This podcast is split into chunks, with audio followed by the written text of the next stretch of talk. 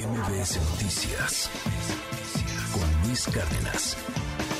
Está sucediendo en Chiapas, en donde ha sido desmantelada eh, pues una secta, una secta que se fundó por ahí de 1988. Detuvieron a dos de sus líderes. Ellos se asumen judíos. No necesariamente todos están de acuerdo en ello, pero bueno, es Lev Tahor es una organización judía eh, ultraortodoxa al parecer, pero insisto, no, no muchos judíos están de acuerdo en que le digan que ellos son judíos. Se fundó en 1988 por el rabino Shlomo eh, ya, ya está fallecido. Eh, hay, hay castigos severísimos, hay inclusive denuncias de abusos sexuales, y las imágenes, si me sigue a través de MSTV, pues son impresionantes, ¿no? Eh, esta, esta secta allá en Chiapas que viste a las pequeñitas, a las niñas, de pies a cabeza con una especie como de burcas, nada más que en vez de ser negras son blancas.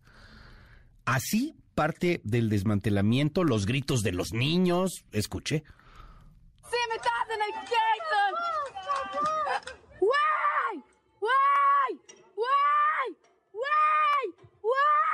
¡La casa! ¡La mi mamá ya la chapachula! ¡Guay!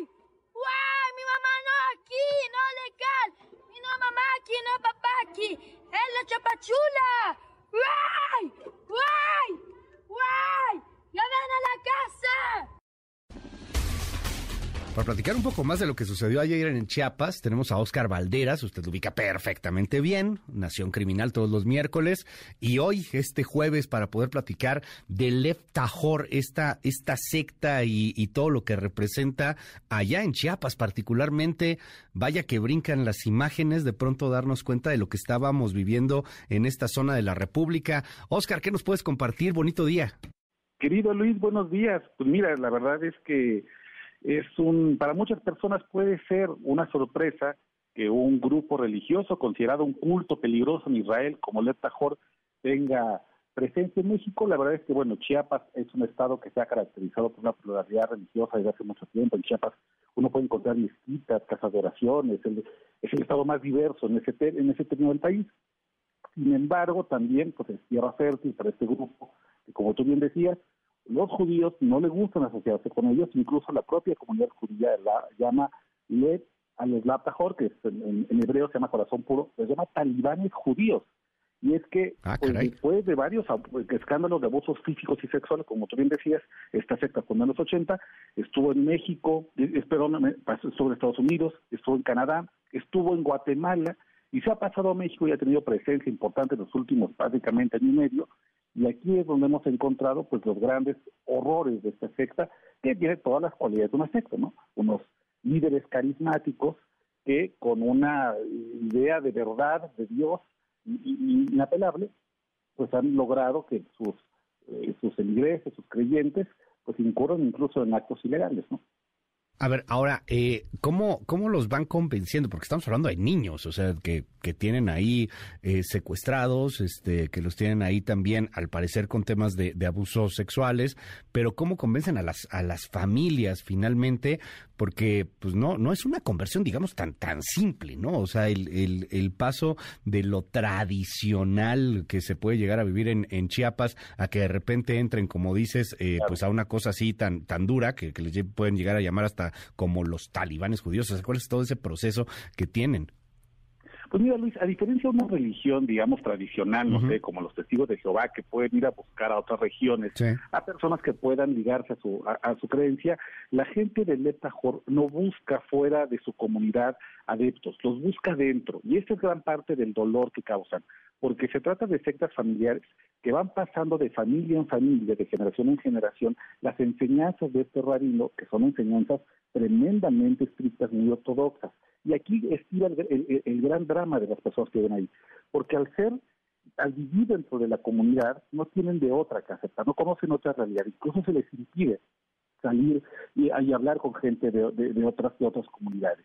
Y, por ejemplo, algo muy tradicional, muy típico, por llamarlo de algún modo, dentro de esta comunidad, esta secta peligrosa, es que a los niños se les obliga a tener relaciones sexuales de, manera muy temprana, siendo, teniendo 12, 13 años, incluso entre propios familiares, propiciando el incesto, para que crezca la comunidad, una forma de hacer que haya familias dentro de familias y así la secta vaya tomando mayor, eh, digamos, se vaya robusteciendo. Gran parte de, los, de, las denuncias de delitos sexuales que están, por las cuales este grupo de 17 personas han sido ya detenidas en, en Tapachula, Chiapas, tiene que ver con abuso sexual entre mayores y menores de edad, pero también matrimonios forzados.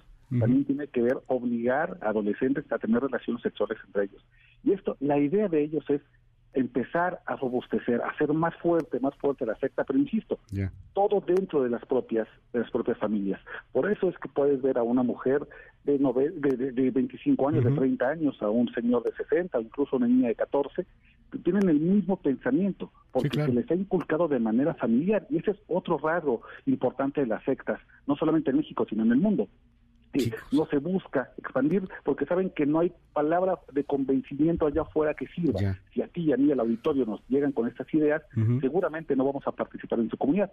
Pero si el adoctrinamiento viene desde la familia, desde la primera infancia, pues es muy probable Creciste así. Que además de que no conoces otra cosa en el mundo, claro. pues tengas que seguir a estas, estas ordenanzas. ¿no? Sí, sí, tu mundo está en esas, eh, en esos terrenos, en, en, ese lugar en donde no, no nunca has podido salir, no sabes qué hay, qué hay más allá.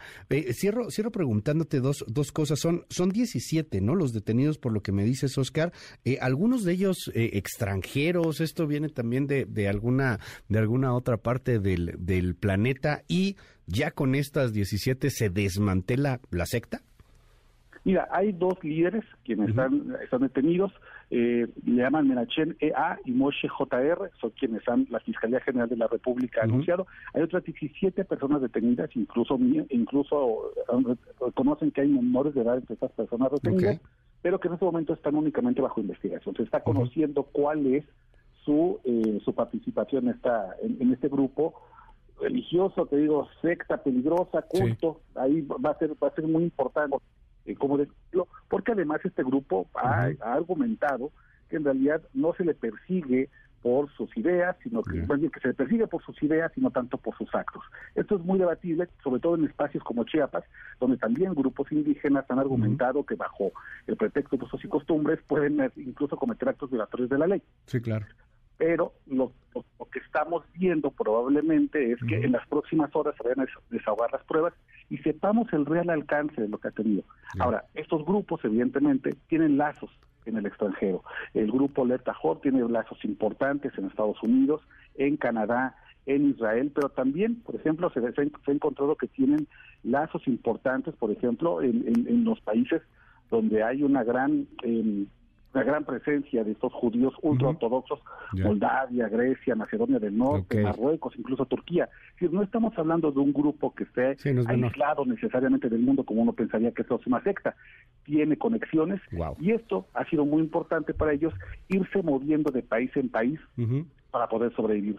Que no, yo creo que las investigaciones también deberían apuntar a saber si Chiapas es el único lugar donde tiene presencia esta secta o si en los estados alrededor Ah, podría haber campamentos rurales donde haya más niños y mujeres y hombres atrapados bajo estas ideas ultra estrictas y que seguramente son violatorias de derechos humanos. Oscar Valderas, un honor de verdad tenerte siempre en este espacio. Te seguimos en tu red. Te mando un abrazo, querido Luis, muchas gracias. Y en Twitter, arroba Oscar MBS Noticias con Luis Cárdenas.